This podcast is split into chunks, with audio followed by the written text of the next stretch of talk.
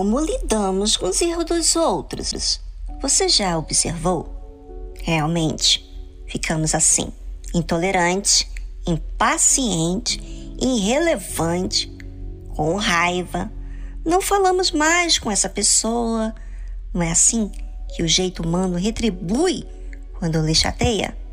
É desse jeito que o coração age. Muito triste esses impulsos feios, não é? Muitas vezes, nem dar chance a outra pessoa de acertar ou corrigir o seu erro, não é? Agar não lidou bem com o trato que Sarai deu a ela, então ela fugiu. Mas quando ela fugiu, o anjo veio falar com ela, por causa da atitude de Sarai, quando ela disse a Abrão que Deus julgasse entre ela e Abrão diante do desprezo de Agar. Depois que o anjo disse a Agar o que ela teria que fazer, ele então disse: Multiplicarei sobremaneira a tua descendência, que não será contada, por numerosa que será. Disse-lhe também o anjo do Senhor: Eis que concebeste e darás à luz um filho, e chamarás o seu nome Ismael, porquanto o Senhor ouviu a tua aflição. Deus é esse Deus misericordioso, ouviu a aflição de Agar, mesmo que ela não tivesse nenhuma consideração pelo Deus de Israel. Provavelmente, no momento do aperto, ela deve ter falado com Deus de Abrão que lhe ajudasse. E Deus, na sua infinita misericórdia, atendeu. Deus é assim. Ele atende ao gemido do aflito, socorre, mas o aflito deve aprender a se aliar com Deus. Caso contrário, terá outras aflições e terá que novamente agir a fé. E por quê? Porque Deus atende a fé, porque vem imbuída de humildade, de sinceridade, de reconhecimento. É esse contato que nos alia a Deus. A fé ultrapassa as emoções e fala por meio do intelecto com Deus. Normalmente, a fé é usada na dor, porque só no extremo da dor é que a pessoa se faz humilde. E para Deus, o que é válido é a sua alma sincera e não artificial.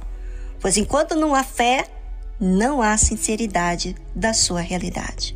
Por Deus ter consideração a Abrão como amigo, ele considerou o que Agar levava no seu ventre, a sementinha. Né? Então o anjo continuou a falar com Agar e disse: E ele será homem feroz, e a sua mão será contra todos, e a mão de todos contra ele, e habitará diante da face de todos os seus irmãos. Agar provavelmente pediu ajuda, mas não para mudar quem ela era.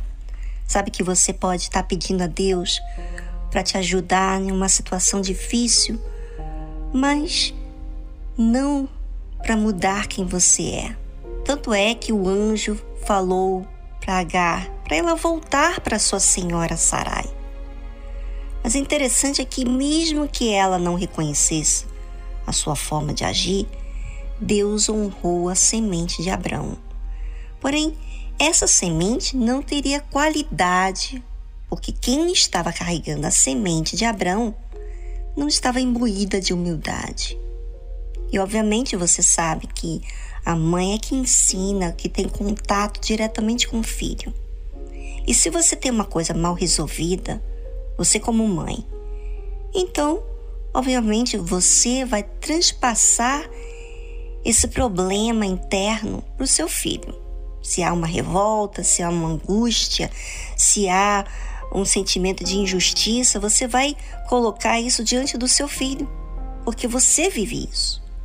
E sabe, o que faz a diferença na sua vida é quando você age a fé.